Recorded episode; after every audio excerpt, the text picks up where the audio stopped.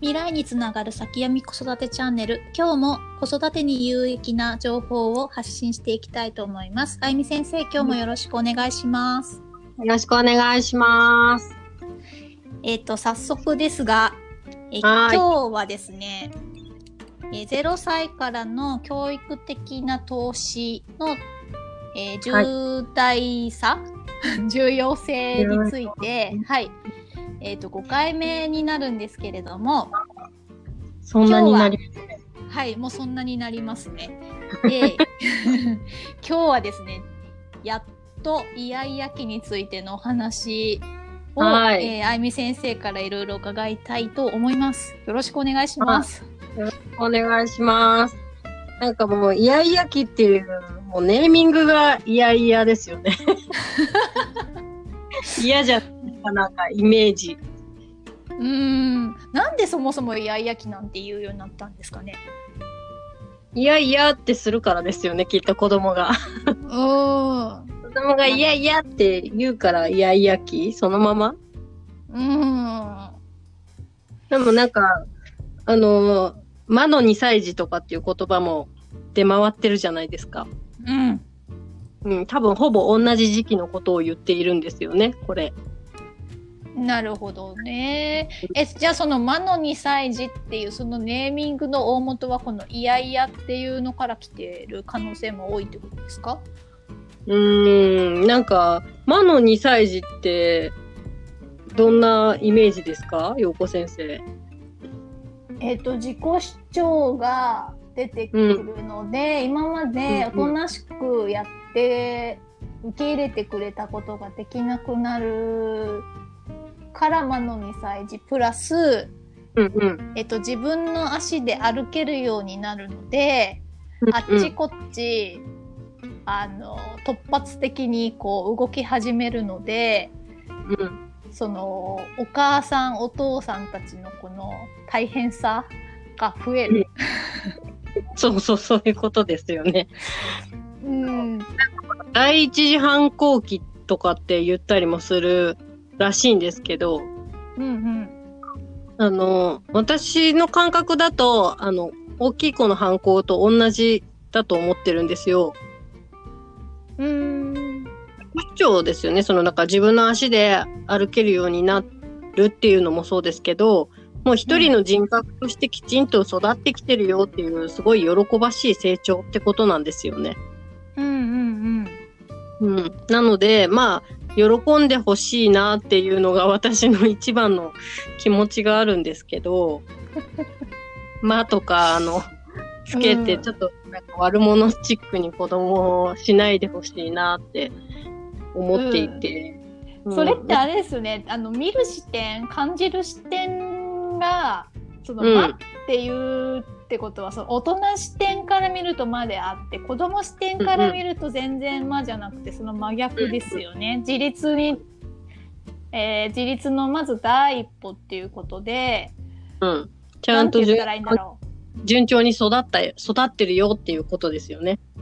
大人の階段まず第一歩目みたいな感じですよね。うんうんうんうん。人間たらしめるための第一歩。第一歩。まだね、人間にまではなってない、脳の段階ではね、なってないんですけど、人間になり始めたよってことかな。脱猿みたいな。いや、まだ猿だな。あ、そう。そうそう脳の感じではまだまだ猿だそなっ。か。ねじゃあ、ねあの、4、5歳ぐらいの知能あるっていうじゃないですか。あーそっか。え、じゃあですね、えっ、と、魔の2歳児じゃなくて、祝2歳児。ああ、いい、いい表現かも、祝2歳児。祝。うん。祝。まあまあ、それは置いといてですね。そうそうそうの、自己主張ね。はい、自己主張。うん。自己主張をしっかりできるようになったよっていう喜びと、あとはその、イヤイヤっていうのは、うーんと、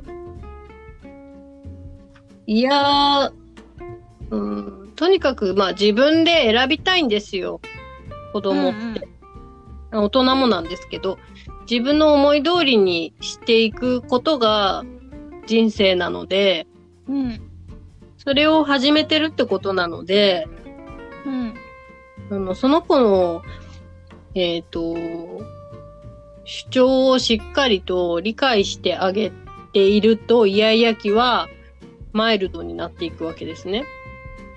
うん。うん。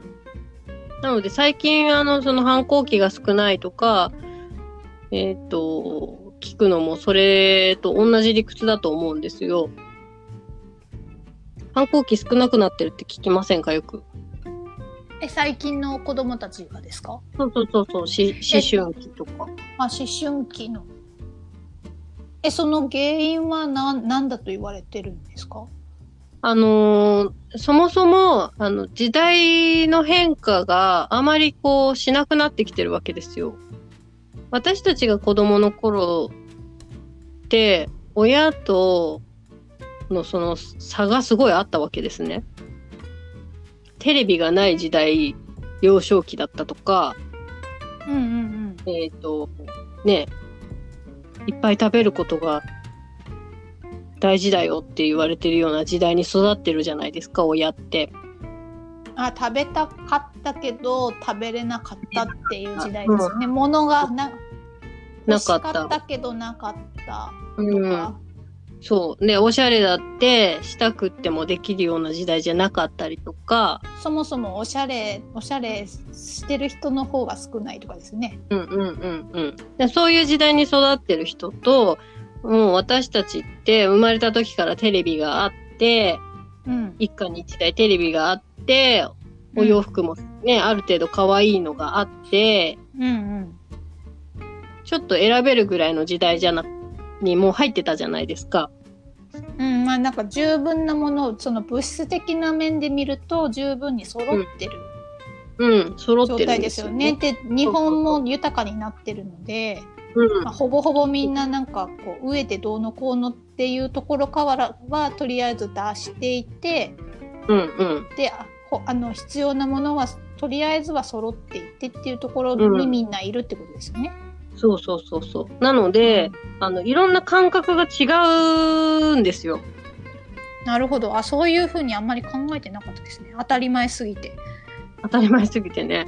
そうう。んだから、あの、反抗期、昔の反抗期って、なんか親が買ってきた服はダセーとか、なんだろうな。なんかあ親そんな反抗なんだ。そうそうそうそう。昔の反抗期ってそういうのですよ。あの、親の言うことを聞きたくないっていう、まあ、親は、なんだろう、子供は親の言うことを聞くもんだとか、先生がおっしゃっていることは100%はいと言えみたいな、まあそういう教育のあれがあったから、うんそれにこう、従いたくないっていう自我があって、うん反抗してたってことですよね。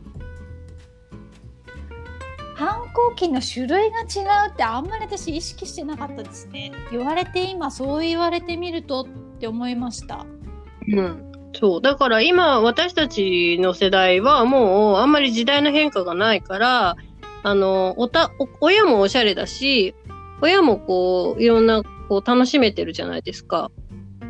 はいだから、親が買ってきた洋服とかダサくないし、むしろ子供もこう、選べるぐらいのセンスも、ちゃんと、こう、親のセンスもあって、子供のセンスもあって、そこのミスマッチがあんまり起こんなくなってきてるわけですよ。っていうとですね今ちょっと思ったのがその今までの過去の反抗期っていうのはその物質的な問題も加味してそこから生まれる反抗っていうのもあったけれど今の反抗期っていうのはその物質的な問題もクリアしちゃってるからもっと内面的な精神的なところの反抗っていうのがその自立のためのですね自立のための反抗っていうのが本来ならもっと掘り起こされていいはずのとこじゃないですか？それは出てきてないんですかね？えっと、えっと、反抗をそもそもするような、あの、教育をしなくなってるんですよね。それって本当はよろしくなくないです？いいことなんですかね？えうーん、私も、えーちょうどこの狭間の年代なので、すごい悩んで考えたんですけど、えっ、と、いいことだと私は今は思ってます。おえそれはどどういう理由でですか？えっ、と、だから、今までってルールが一本化されていて、うんそう、正解があって、正解を求める教育スタイルだったから、どうしても枠にはめようとして、一律にしようとしてっていうのがあったじゃないですか。で、うん。それを押し付けられていたから、個々の特性、すごくいろんな特性があったのにもかかわらず、その枠に入らない子はダメな子だとか、これを無理やりやりたくないのにやりなさいって押し付けられたから反抗してたわけですよね。うんうんで、さらに、そういう、こう、型にはめようとするから、自分を認めてもらえていないっていう、その、うーん、個々の不満足がどうしても小さい時からあるわけですよ。自分をしっかり見てもらえなかったりとか、うんうん自分のこう個性を良しとして伸ばしてもらえなかったりとか、うんうん。することによって、を余計しなければいけなくなってたんですよね。うんうん。それが反反抗だったり反骨精神みたいなものになってったりしてたんですけど、うん。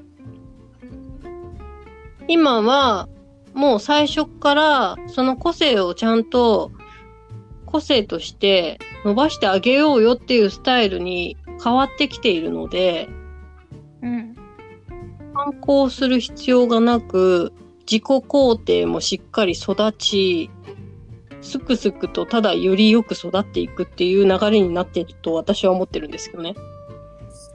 なんかそこにちょっと私クエスチョンマークが浮かぶのがそんなにすこすこ育ってそんなに反抗してないにもかかわらず、自己肯定感みんなその、う今そのまあ思春期真っ只中にいる子たち育ってんのかな？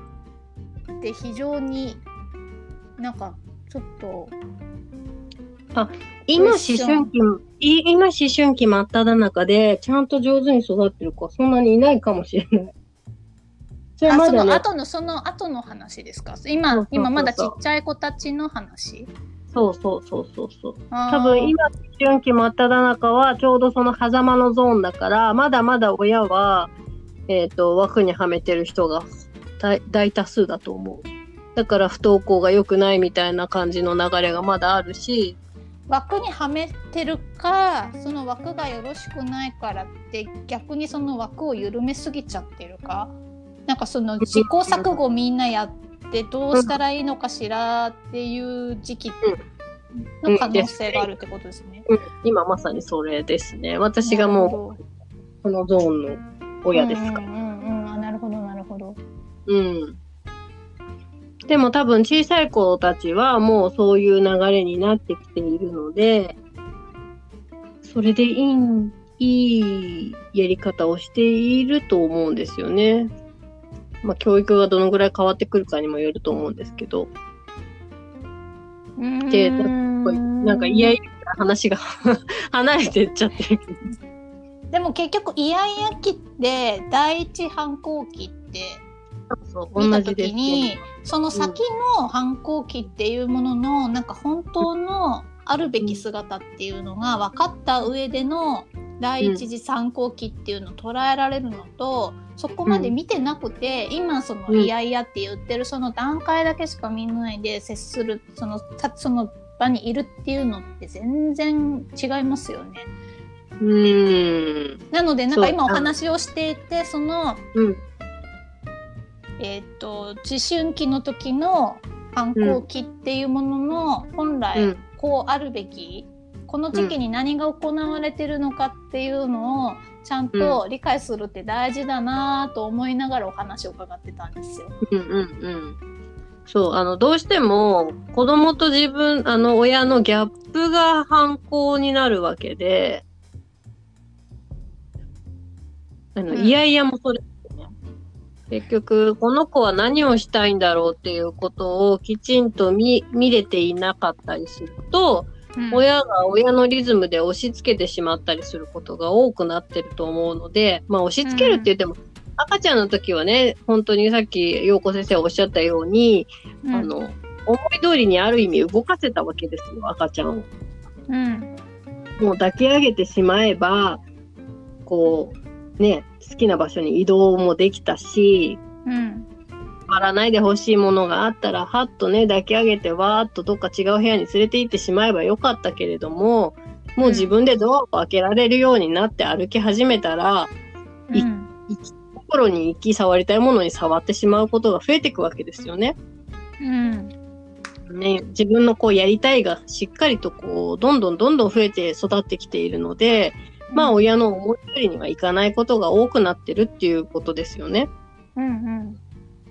それが、あの、いやいやっていう、こう、表現に、としてね、親がこうしようって言ったら、それは嫌って言ってるよっていうことなので、うん、私たまたま今お話をしててなんでこんなにこう思春期の時にうん、なんか食いついてるかっていうとたまたま昨日読んでた本に、その思春期ってどういう時期なのかっていうのがはあったんですよ。でお。人ってカメラが3つ自分の中にあってお。まず1つ目が自分自身を見つめる。その自分自身っていうのは自分っていうものの存在に気づく。とりあえず、それがカメラ1なんですよ。で、うんうん、カメラ2っていうのは他者から見た自分。うんうん、でこの他者から見た自分っていうこのカメラ2っていうのが思春期の時にうん、出てくるらしい。そう育つ、うん。でそれは社会性を獲得する上で欠かせない発達過程だうん、うん、で自分を対象化することができるから傍目から見て自分ってどうなんだろうっていうことうん。で客観性がそこで養われるらしいんですよね。うん、うん、言われてみたらまあまさしくそうだなと思うんですけど、うん、でうん、でそれからその後うん、自分の内面、う内観するっていうカメラさんっていうのがその後に出てくるんですよ。でそこを今なんかこう深めることが大事だよね。っていうのに気づき始めてる人が増えてきてる。だから私とか、そのあゆみ先生とかいつも言って自分軸っていうのはそこに関すると思うんですよね。だから、うんその感覚そのその考え方でいくと、カメラ1の存在に気づくのがイヤイヤ期なのかなと思ったんですよ。うん、そう、なるほど。そう。だでうんその、私がこのイヤイヤ期マイルドにしましょうよっていうので、うんえっ、と、言っているのは、カメラさんの存在を小さい時から気づけるような流れにしていきたい。なるほどいきなりいきなりそのカメラさんが出現するんじゃなくて最初からその目を育てとくっていうその土壌作りをうん。イヤイヤ期にしてしまうっていうことですね。うん。どこまでね、そのカメラさんが育ってるかどうかは、はっきり言ってわからないって言ったらわからないんですけど、うん内観するっていう作業は、うんえっと、実は0歳からできていると私は思っていて、おうん。それって、えっと、一番具体的に言うと、絵本どっち読むとか、おもちゃをどっち使いたいっていう、親の問いかけでうん子供は考えるですよね。ああその考えるっていうのも頭レベルで考えるんじゃなくて、自分の心の声に、うん。どっちがいいんだろうな。あどのっち使いたいかな。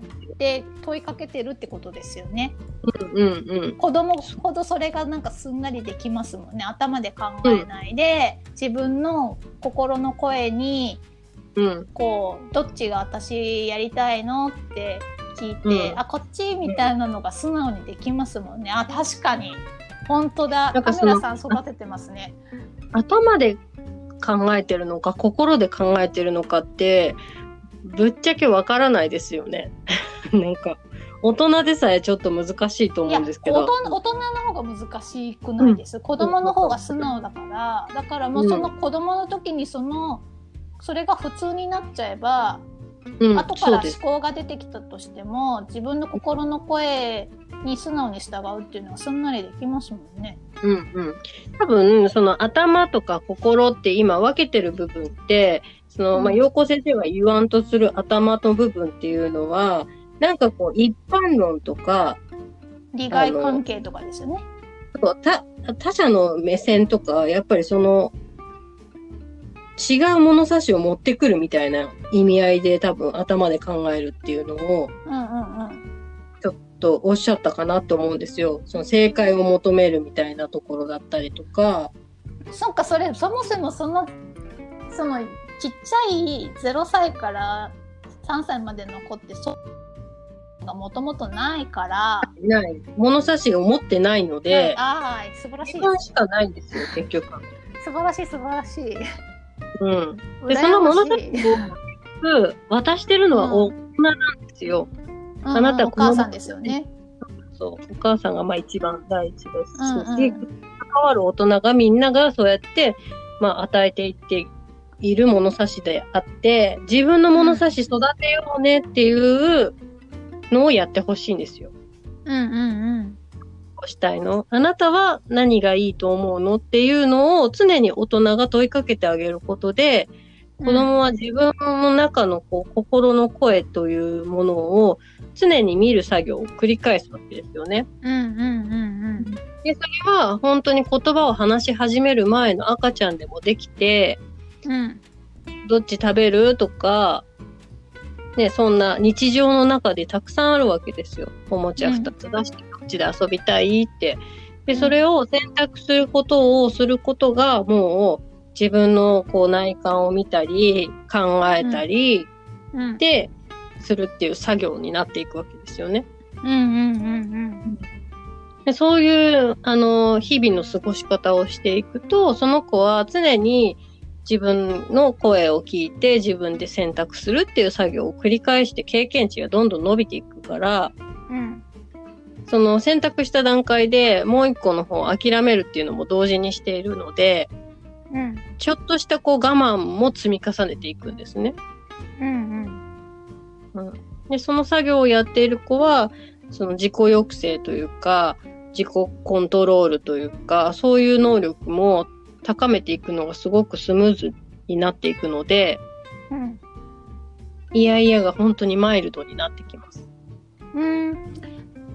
なるほど。ってなると、その、今先生おっしゃったような育ち方をしている場合は、カメラ1とカメラ3が同時にこう育っていってるので、思春期には入って、カメラ2が作動スイッチが入った時も、自分の軸っていうのが結構しっかり育った上での他者からの視線っていうのに気づくので、うんなんかそのブレブレというか何ですかその揺れ動きっていうのがそこまで大きくならずになんかいい具合のそのカメラ2の入り入った状態を保っうんうんてますよね。あ素晴らしいな。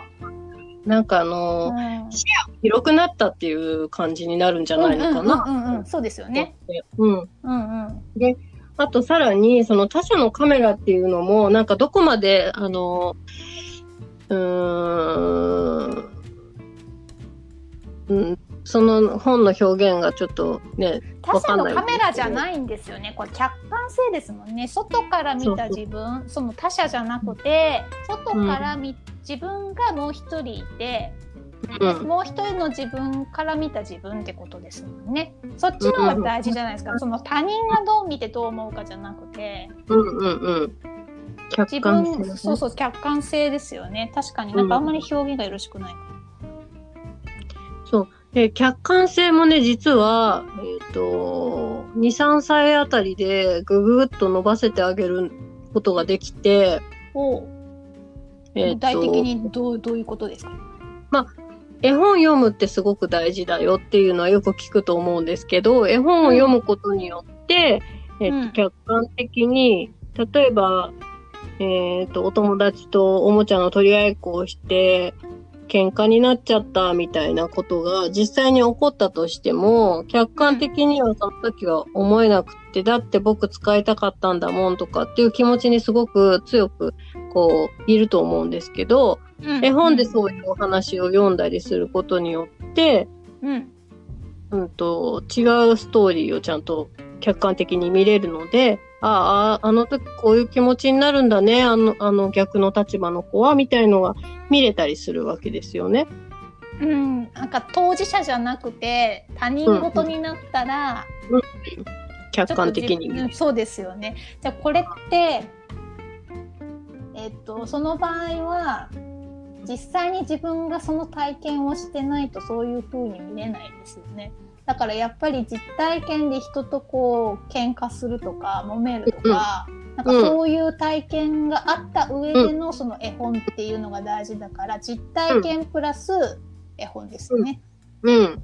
がすごく効果的だと思う。で、逆もね、効果的だけどうんうね、絵本が先に入ってて、うんその後に実際に自分がそういうシーンになったら、うんまたそれはそれで、そ、そこで大事なのは、そのお話をきちんとしてあげることだよね。この間絵本でうんうんこういうことあったね、あの絵本でとかって言って、またまあ同じ絵本を帰ってから読んでみるとかね。そういう返んしをすることで、その子も客観的に理解していくっていうのが伸びていくと思うし、うん、つなげてあげないといけないってことですよね。その絵本の世界と実体験っていうのが、うん。えっと、そのまんまにしてしまうとリンクしてるっていうふうに子どもたちは感じづらいので、うん。これはこの2つは同じことなんだよっていうのを、その大人がしてあげることが重要ってことですよね。うん、そうですね。うんうん。なので、それはもう絵本すべてよくやってねって言ってるけれども、出てくるものを、リアルのものを見に行くとか、うん。触らせるとか、そういうこともたくさんしてあげてほしいなっていうのもあって、その流れの一つですよね。その心の動きの部分をしっかり絵本って描いてることが多いので、うん、あーなんかその話を聞くとですねその絵本の選び方っていうのもやっぱりこう、ちっちゃい子のものほど生活にめちゃくちゃ密着してるじゃないですか。なんかこんなものまで絵本にするのみたいな正直私うん何も知らなかったので思ってたんですけど、うんうん。そう考えると、えこんなことまでっていうものをやっぱりちっちゃいうちはたくさん揃えてあげて、見せてあげて、うんで、うん。えー、といろんな経験を積んで普段の経験じゃなかなか得られないものをこう与えるっていうのはそれが終わった後の話なんだなっていうのがよく分かりました。うん、だからその選び方っていう終わ終わったっていうかもっとなんかその世界を広げてもそれをちゃんと吸収できるだけの土台が育った上でのなんか普通の実体験だとなんかこう得られないものうん、を絵本で得るっていう発うん、想、うん、うん、うん、なんかそこら辺が私よく分かってなかったので今、うんうんうんお話を聞くとその絵本の選び方っていうのもうん、やっぱりその子供の成長に合わせたものを選ぶっていうことが大事なんだなっていうことがうん、分かりました。そうそう、絵本をうまく使うと本当にいろいろ楽になるよっていうのは、うん本当ありますよね。うんあとはあの、ごっこ遊びね。ん？ごっこ遊び。あーごっこ遊び。うん。ごっこ遊びも客観視がすごくしやすいので、うんあの、お話ができるようになった子たちのごっこ遊びはすごくいいと思います。お友達トラブルとかの。うんうんお母さんの言うことを聞いてくれなくなってきた頃の子とかは、うんあのお母さん役をやらせてあげる。うんそうすると、あの、多分大体お母さんが日常言っていることをてやり始めるんですよ、ごっこ遊びでね。それってなんかこう親の立場から見ても自分が何を発し、普段発してるのかっていうのがよくわかるのであの自分を見つめ直す材料にもなりますよね。あ私こんなこと言ってたっけ？あ確かになちょっとちょっとこれは少し変えようかなとか。ね、あのー口癖とかはね、もう本当にね、真似し始めるから、笑えますよ、みんな。いや私たちもこうやってなんかレレコーディング収録するようになって自分の口癖とかうんうんうん。言ってるよね。そうそうなのであの、うん。あるある意味ありがたいんですよね。自分うん。気づいてなかったけど、これってすごい耳につくなってあんまり感じよくないよねっていうのがあからさまになるので、うん。なんかそういう意味でこう収録を嫌だけど聞き直すっていう。嫌なんだね。そう。でもでもそれって結局そのごっこ遊びを通してお母さんも自分のその子育て今やってる子育てをちょっと客観的に見てよりいい子育てができるうん。指針にもなるし、もちろんその子供たちもその客観性うん。が育つしっていうところでなんか非常にいい遊びですね。うん、いい遊びです。なんかそれね、早めにやっといた方がいいと思います。なんかんほら、さん？ざさん早めにやっておいた方が、うんうんあの、いいかなと思うのは、そのうん3、4歳ぐらいからやっぱり、あの、外の世界とのつながりが広がってくるじゃないですか。幼稚園に行き始めるとか、習い事を始めるとか、で、お友達同士のその社社会性の部分がぐっと伸びる時期なので、うんうんあの、複数の人数で遊び始めることが多くなるんですね。複数の人数でですね。そうそう。それまでは、こう結構、お友達同士の関わりってそこまでな、まだ小さいうちないんですけど、うんうん。こうお友達同士のやりとりが増えると、すごく、あの、露骨に直球でいろいろ言うようになってくるので、子供たちも。うんうんえ、うちのママは普通にそれ、それが普通だよ、みたいなのとか、うん。あの、いろいろ暴露されるようになるから、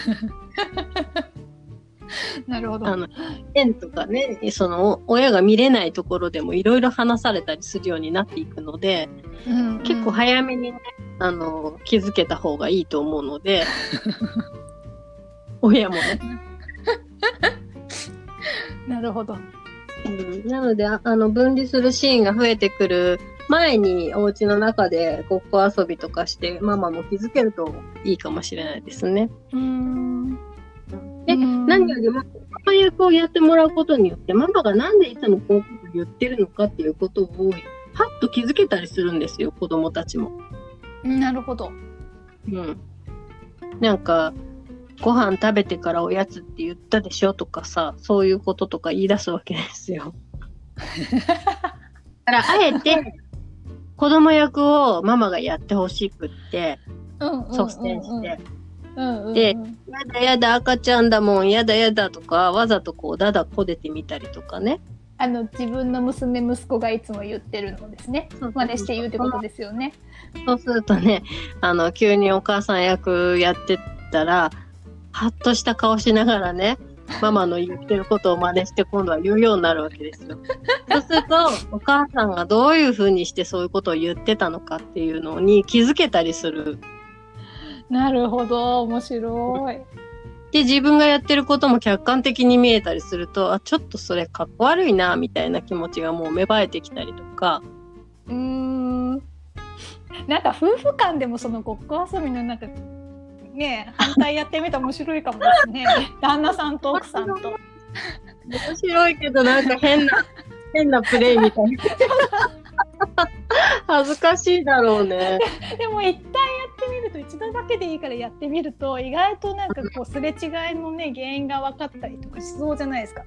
確かに。私それで思い出したんですけど脱線しますけど、NLP っていうあのうんうん心理学コーチングの講習を一回受けた時に、なんかその先生すごい面白いことをしていて、2人でペアを組んで、うんあの前の日一緒にお散歩に行くんですよね。であの前の人がやったのと全く同じことをやる後ろからついてってっていうワークだったんですよ。で私その時男女で組んで男性だったんですよ。でしかもタイプが全然その中身のタイプが違う人と組んだらやっぱり自分と全然違うんですよね。うん。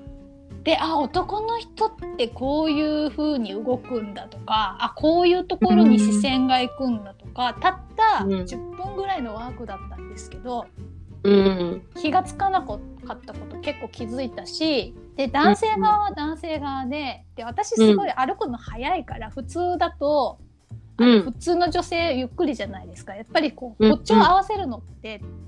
やっぱいつもと違うらしいんですよ。しかも、そのうん歩く歩幅も違うし、だからこのワークを10分間だけでもカップルでやるだけで、かなりこう改善すると思うんですよね。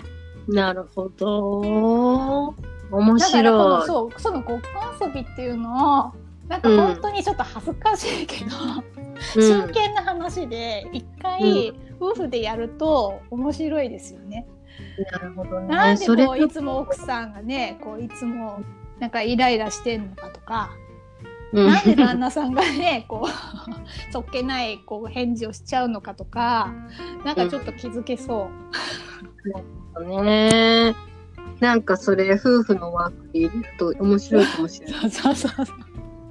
なんかでもなんだっけあの妊婦体験とかは最近ね、で、うんうんうんあの、やったりするよね。肉体的なそういう大変さみたいなのは味わえる。うんね。うんうん出産体験もなんかできる機会があったりするんだよね。うん。男性が陣痛を味わう。なんかあるんだよね。電電気かなんかなんか流して。うん。うん。なんかそういうのはあるけど、その、うん確かに心の部分のごっこ遊びみたいなのはいいかもしれないですね。うん、楽しい。うん。なんかそういうのを、そう私演劇ね、もともとやってたから、うんそういう演劇の中のワークで似たようなのっていっぱいあって、ちょっと心理学のそういうのと似てる領域、同じ領域のことを多分やってるから、うん見つけられそうん。うん。う。これを、なんか私もちょっと作ってみます。うん、なんか本当に遊びで笑いながらできるような楽しいのにして、でも実質こう得られるものは確かな本質的なところがこう得られるっていうのがいいですよね。うんうんうんうん。そう、それ、それ、それつながりでまた、あれですけど、あの、笑えるってすごい大事なんですよ。うんうんうん。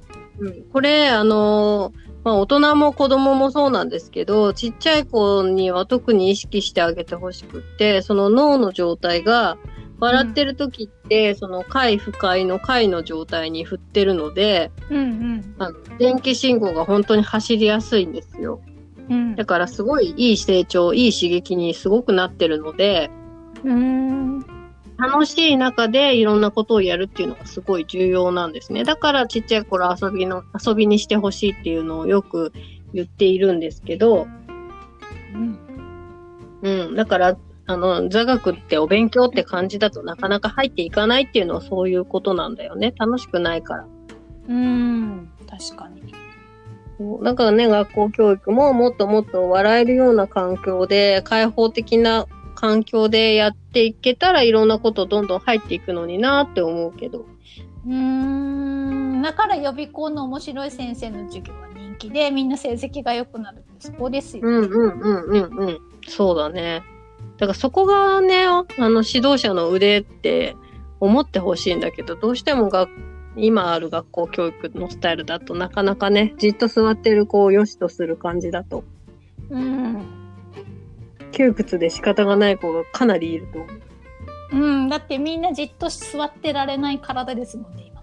うん。うん。そう。で、そう、あの、2歳児も本当、2歳児、3歳児とか、本当に体が動きたくてしょうがなくって、うん。それはもう、あの、運動の部分の感覚がすごく伸びる時期だから、うんうん。だって階段すらね、ちゃんと降りれないかったこ頃でしょ、うん。一段一段揃えて登ったり降りたりしてたりとかさ、ジャンプとか両足揃えてジャンプとかもね、なかなか、こう、それをやろうとする時期だから、今ちょっと思ったんですけど、その小学校に上がった時に、しっかりこう座ってられない子が本当に多くって、もぞもぞもぞもぞしてるんですけど、この0歳から3歳まで、まあ、もっと先かもしれないですけど、先までかもしれないですけど、この時期にもうちょっとしっかり体を使うってことをし、うんさせておけば、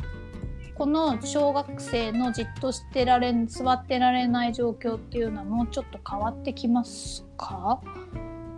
うーん。なんかそこの体を使い切るってところが足りてないからなのかなってふと思ったんですよね。足りてないパターンの子もいるかもしれないけれども、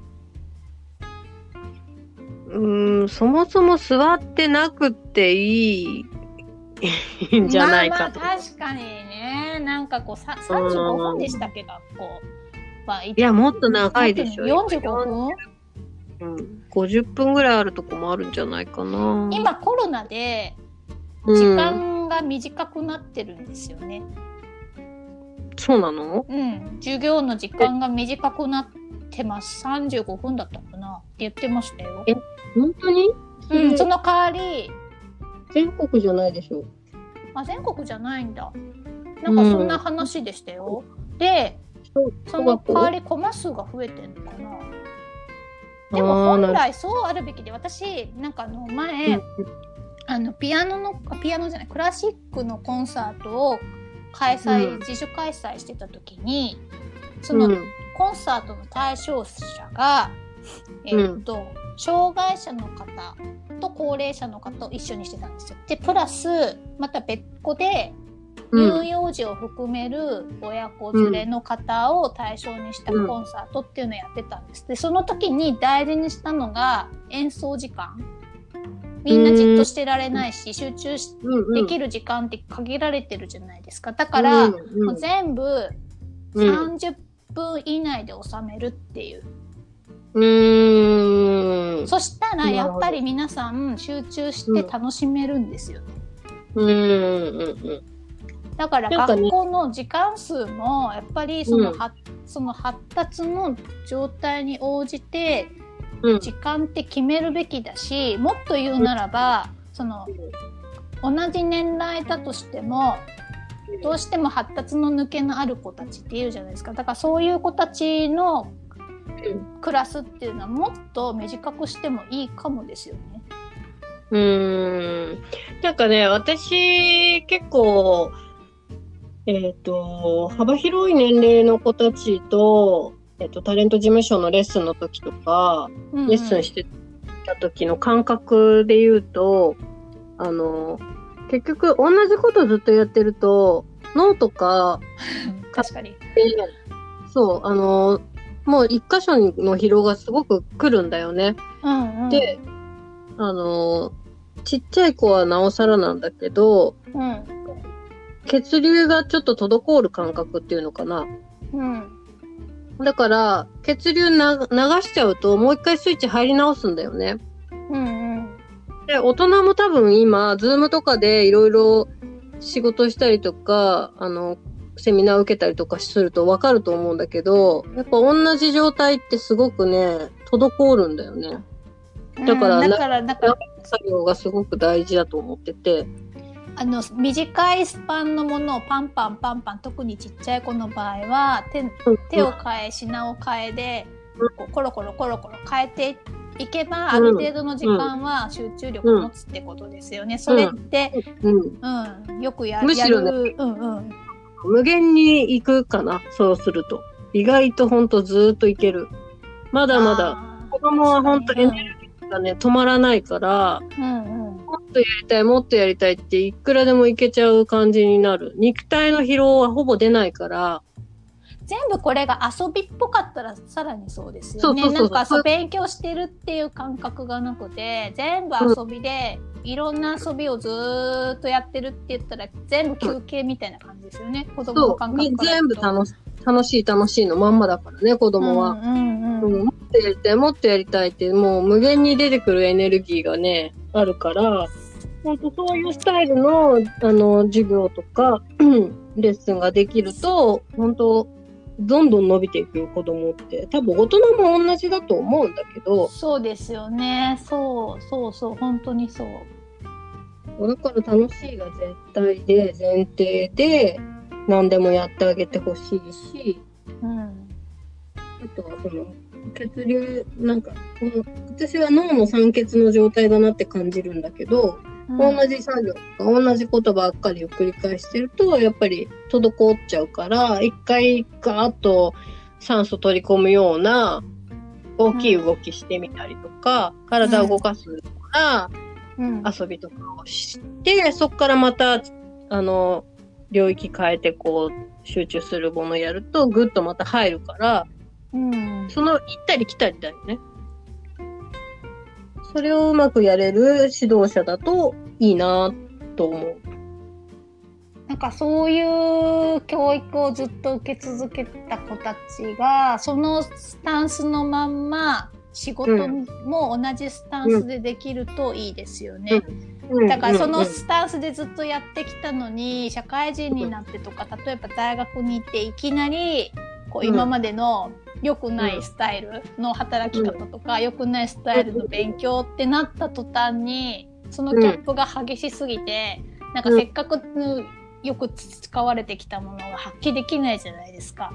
うん。ってなるとやっぱうん。底辺から変えていったら上の方も絶対に変えないといけないからなんかそういう社会もちゃんと見越しつつ積み上げていっとかないと、なんかせっかくの宝が持ち腐れでうん。逆にかわいそうなことになっちゃいますね。うん、でも今その現象実は起こってて、起きてますもんね。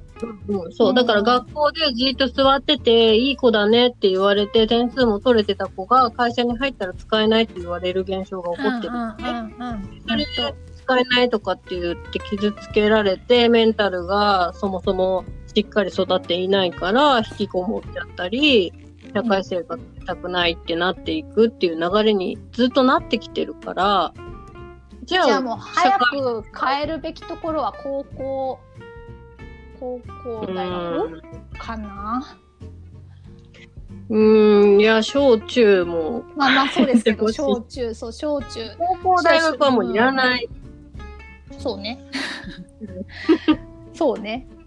うんそうねだってもう、ほぼね、15、6歳ぐらいで相当大人と同じレベルの思考できるし、もっと柔軟だったりするし、本当なんか使えない知識ばっかりこう、入れ。込まれて、確かに。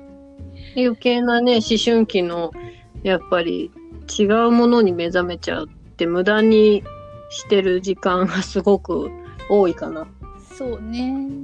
学ぶべきこと学べてなくて、まあそういう素材がもともとない中で、ね、うん、なんか鬱憤話の方にね、なんか夢中になっちゃって、うん。確かにな。そうですね。ね、またなんかすごい大きい社会の話をし始めてるそう、いやいや、私いやいや気がまたどっかに行ってしまう。そうそうそう。でもなんかそっち好きなんだね、私たちね。でもそれを踏まえてじゃあイヤイヤ期、もうイヤイヤ期っていうネーミングがよろしくないけれど、うん。この時まあ期を、じはいうん。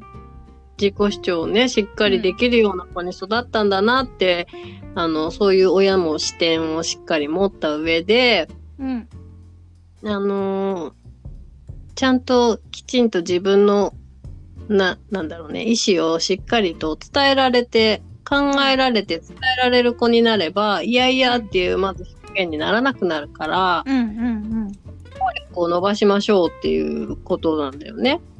うんうんだからイヤイヤって言わなくていいような環境を0歳児の時からそのに、うんその取捨選択うん。する状況を親が与えてあげることによっても、最初にそれをそのイヤイヤって言わなくていい状況を作っちゃいましょうってことですよね。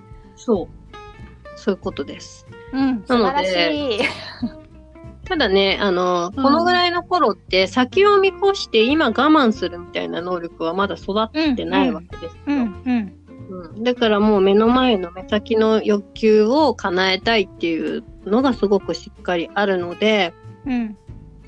でもその強い欲求っていうのは、すごくその子の生命力だったり、うん。学習意欲だったりするので、うん。それ自体をこう、無理やりへし曲げるようなことはしてほしくなくって、うんうん、すごく強い欲求がある子なんだなっていうのは、この子はすごい大物になるぞっていう期待値に変えてほしいんだよね。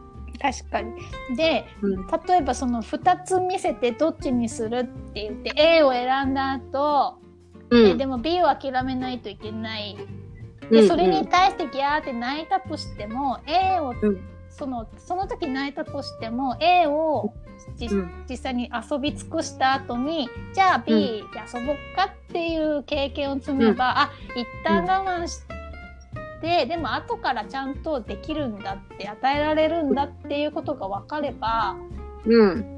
別にこう次からまあ次もまた泣いたとしてもそれを何度も繰り返せばそのうちなんかこそうう2つ出ちゃさうんそううんうん。我慢した後に、にまた来る喜びみたいなものも得られるので、うんうん。あの、我慢できて偉いねっていうことも伝えてあげていいと思うし、うん。あ我慢してもちゃんと喜びって得られるんだなとか、あとはそれが結構、お友達との、あの、順番とかね、そういうのにも、だけれども、うん。お友達の番、自分の番っていうのを交互に待てるような、お友達の番をしっかり待てるんだねっていうのも褒めてあげていいと思うし、うんうんその次自分の番もちゃんと来るんだよっていう、先のことを見見据えられるようになれば、うん。我慢がそこまで大変じゃなくなってくるから、うん。うん。で、そこにまた他者の視点みたいなものも、うん。同時に進められてる子は、ああ、あの子もやりたいんだな、じゃあいいよって譲ってあげる心みたいなものも育っているし、うんうん。で、一緒に遊ぶと楽しいねっていう気持ちも育っていくので、うんうんそういうのが全部繋がってっているんだよっていうのを、こう意識した上で赤ちゃんの時から選択するっていうことから始めてあげてうんほしいんだよね。うんなんか今日はすごく長い目で展望をちゃんと踏まえた上でのこのイヤイヤ期にどう取り組めばいいのかっていうお話がなんかできましたね。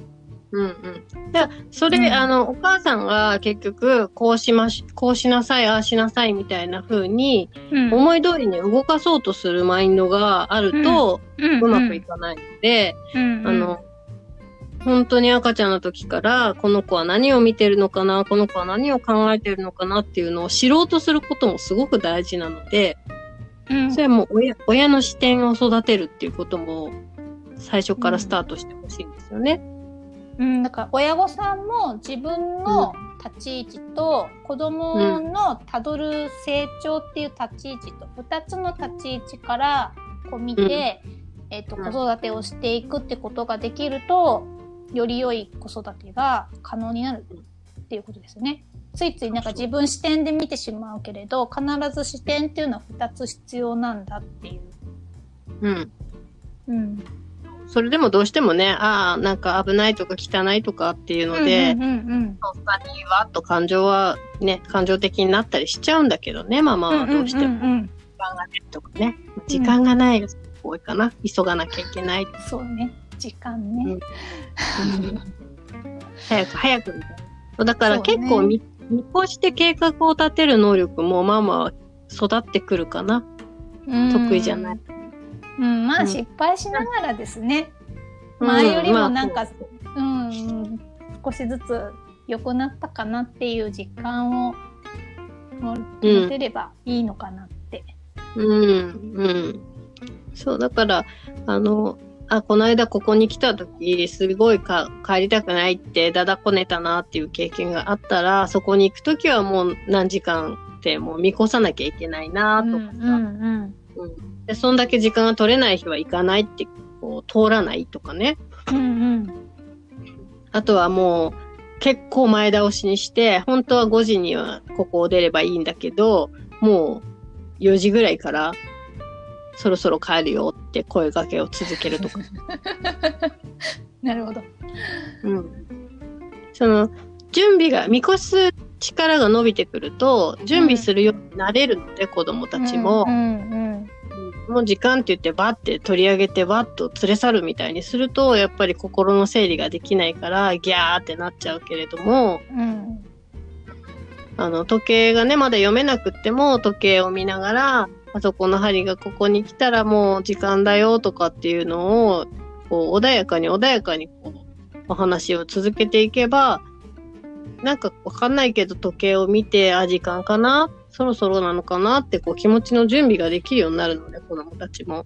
うんうんもうギャーってなっちゃうとね、あの、話は入らないんですよ、子供って。もう脳の状態がその、完全な不快スイッチに入ってるので。まあ大人も一緒ですよね。まあそうね。うん、一緒大一緒。ギャーってなる。そう。まあまだマシぐらいな感じじゃない。まだいくらかコントロールする経験を積んでる分まだマシだけど、でも頭に入らなくなっちゃうと私もやっぱり入らないですよね。うんうん、感情的になったりするそうそう。そうそうそう。だから結局なんかこう自分と子供とん一緒にな、なんやかんやしながら試行錯誤しながらお互いに快な状態になるそのポイント、うんお互いのなんか線と線が交わるところを一緒に毎日生活を楽しみながら探っていくっていう作業をしていくってことですね。それを楽しみながらなんか成長を共になんか喜び合いながらいけたらいいよねっていう。うん、そう、うん。綺麗にざっくりまとめるとそういうこと。ざそうですね。そう。でもそれが多分日常生活のこれっていうのに結びついてる、結びつけるのが難しいかもしれないね。うん、まあでも意識していればちょっとは見えてきません。何もわからないでそう過ごすのと、あ二人、まあ二人三人かよくわかんないけれど、家族みんなで、その、そのやり、やりつつ、その交わる部分を探していくのがなんか家族の生活なんだみたいなうん、意識でいるのと、うん、うん違うよね、多分ね。うん、違いますね。子供が言おうといまいちそれは同じですね。うん、そうだね。他人、他人、他人自分以外うそうそうそう、そういうことですね。ということで、あゆみ先生、今はい日はちょっと話が脱線しましたが、イヤイヤ期についはてまた、はい。はい、貴重なお話をありがとうございました。